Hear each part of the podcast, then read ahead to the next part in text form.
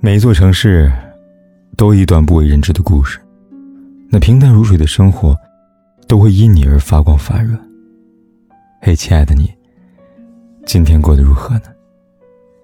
如果你想第一时间收听我的节目，并获得节目的完整文稿，可以订阅我的微信公众号“凯子”，凯旋的凯，紫色的紫。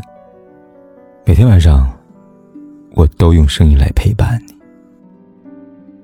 最近，谢娜又再次回应她被出轨、被质疑主持水平差的网络话题。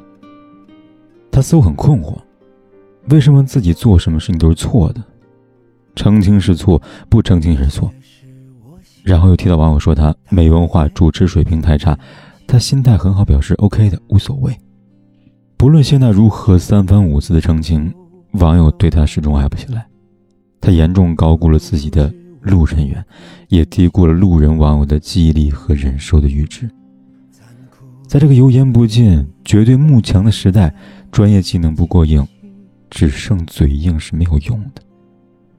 而公众对他的不喜欢，真的不仅仅是因为一两件事，让我想到了海恩法则。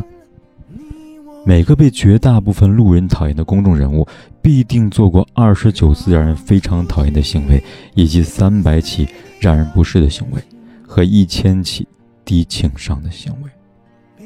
比如在节目里嘲讽嘉宾动情哭了，在他的路人缘越来越差的这段时间里，连何炅也被他消耗的有心无力了，也越来越疏远了。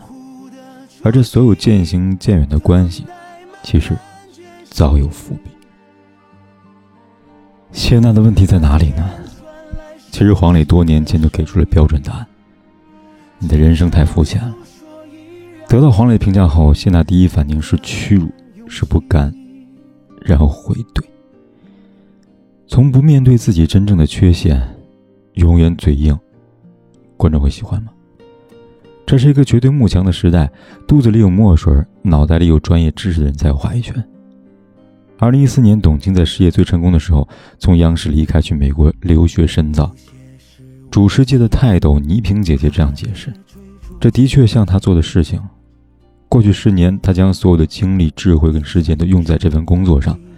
从她上台的表现看得出来，不费功夫是做不成那样的。观众已经觉得她非常好了，但是她心中有更高的目标。后来，董卿也说：我们每个人都和更好之间有一段差距。”电视媒体现在竞争很激烈，真需要认真学习新的知识，好好充电了。你看，那些最优秀、最体面、最受观众喜欢的人，都在努力追求内在价值，谦卑的想要变得更好。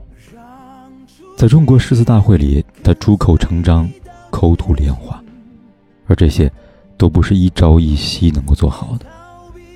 他长期读书看报，积累知识。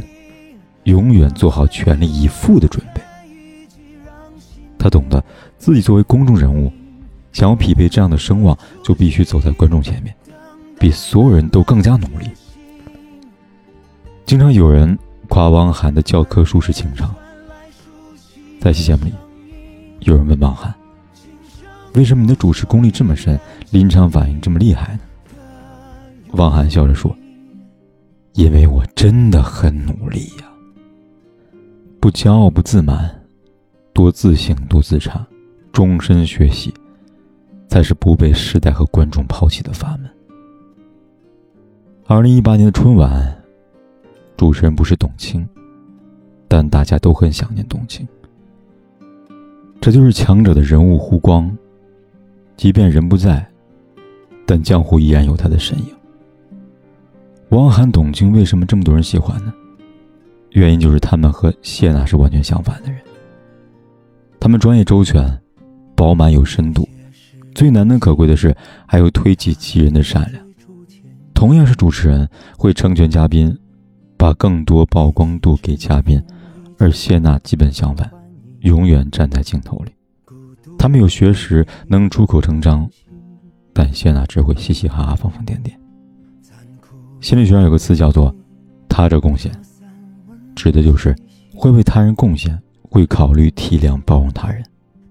有作家说，一个人想要被认可、被喜欢，就必须为他者做贡献，不要太自私，太以自我为中心，不然，观众真的会离你越来越远的。人是因无知显狂妄，因浅薄而显愚蠢。谢娜如果真的要重新被观众喜欢，其实大可不必再委屈发声了，而是努力经营自己，用主持功力来说话。这样，才能真正从源头上为自己来平反。耳边传来熟悉的声音，轻声诉说依然坚定的勇气。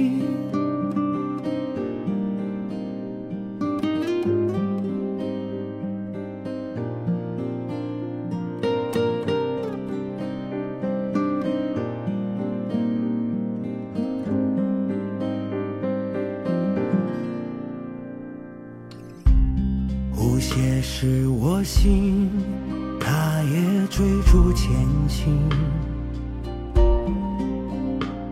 遍寻尘封已久的幻影，孤独只为一颗真心。残酷的回忆，飘散温柔气息。那一刻是谁做的决定？莫守至今，你我这约定，让初心跟随你到绝境，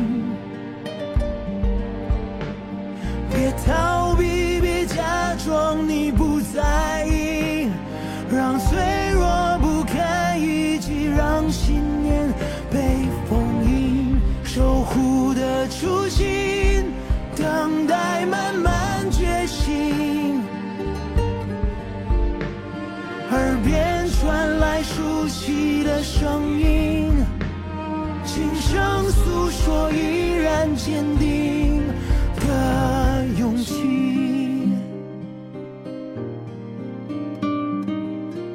不管天有多黑，夜有多晚。我都在这里，等着，跟你说一声晚安。